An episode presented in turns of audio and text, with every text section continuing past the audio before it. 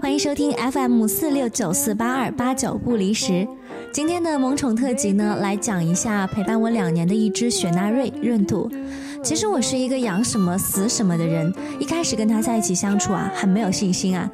故事呢是从二零一二年的八月份开始的，闰土来到了我的身边。其实我不是闰土的原始主人，我大概是他的第四任主人吧。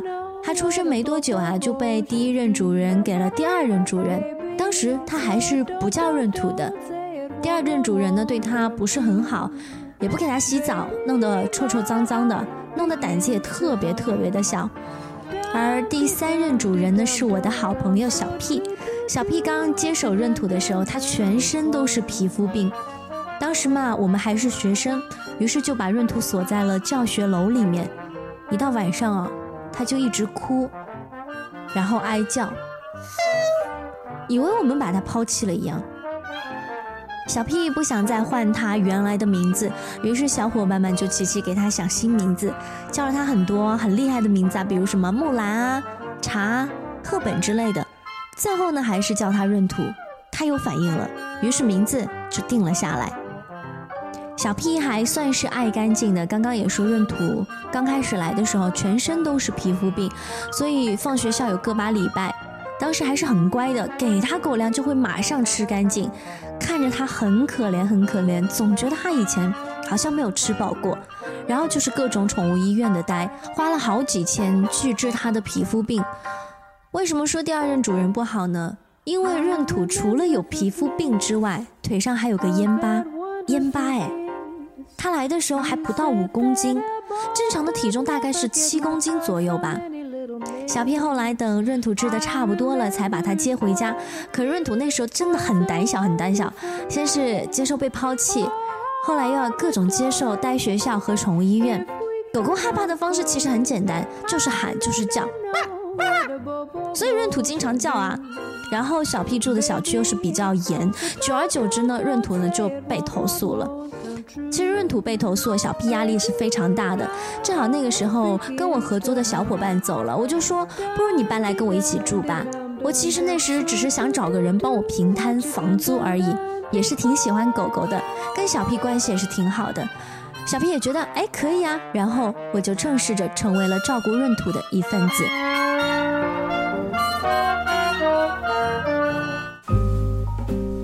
小屁呢是要先收拾行李，于是呢就先把闰土带过来了，才方便回去收拾啊。东西有点多，闰土就要单独和我相处几天了。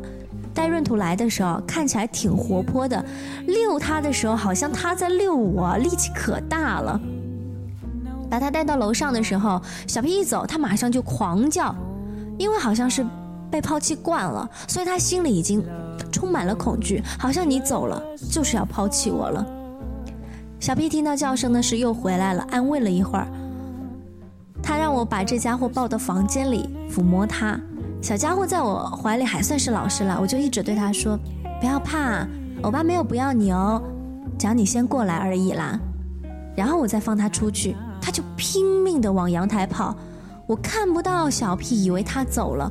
后来闰土顶着阳台的网，才发现，哎，小屁原来躲在那儿。然后又哄了一会儿，我再抱回房间，来来回回好几次。闰土被我抱着的时候，全身都在抖，我都好心疼。可是没办法呀，小屁还是趁闰土不注意的时候走了。闰土叫了好一会儿，我就一直抱着他很久很久，也就抱着他睡了一夜。闰土是很容易依赖人的，你给他吃的，对他温柔，他就会马上对你好。从那一天起，我就成了闰土的姐姐。小兵说：“狗狗要早晚都出去遛。”作为一个宠物新手，我连个狗绳都不会绑，而且我要上班啊，遛的重任呢就交给了我的朋友。可是那个时候，闰土真的超级依赖我。到了小区要跟他们分开走，结果刚到公交站，就见到闰土在马路上冲过来。朋友说是闰土自己挣脱的狗绳，他都快追得岔气儿了。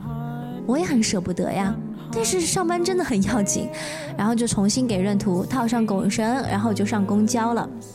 当时我人呢是住在杭州，有那种快速公交，就是公交站四周呢是拦起来的那种。等我下班的时候，朋友才跟我说，闰土是再次挣脱了狗绳，冲出了，冲进了这个公交站。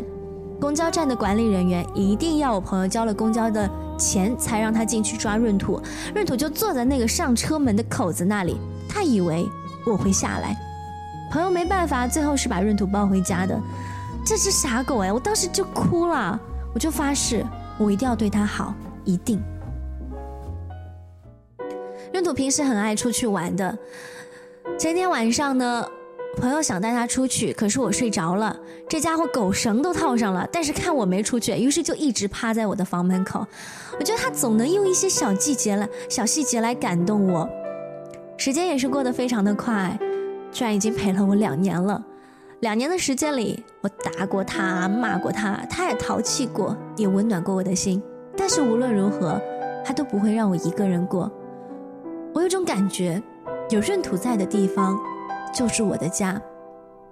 现在她已经是四只小狗的妈妈了，慢慢的，她的孩子会一只一只的被我送走，但是她还是会一直陪在我身边。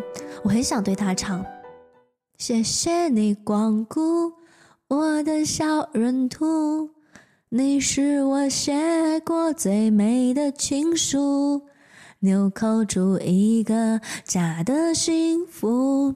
牵着你呀，风雨无阻。姐姐，姐姐，我们去哪里呀？有我在，就天不怕地不怕。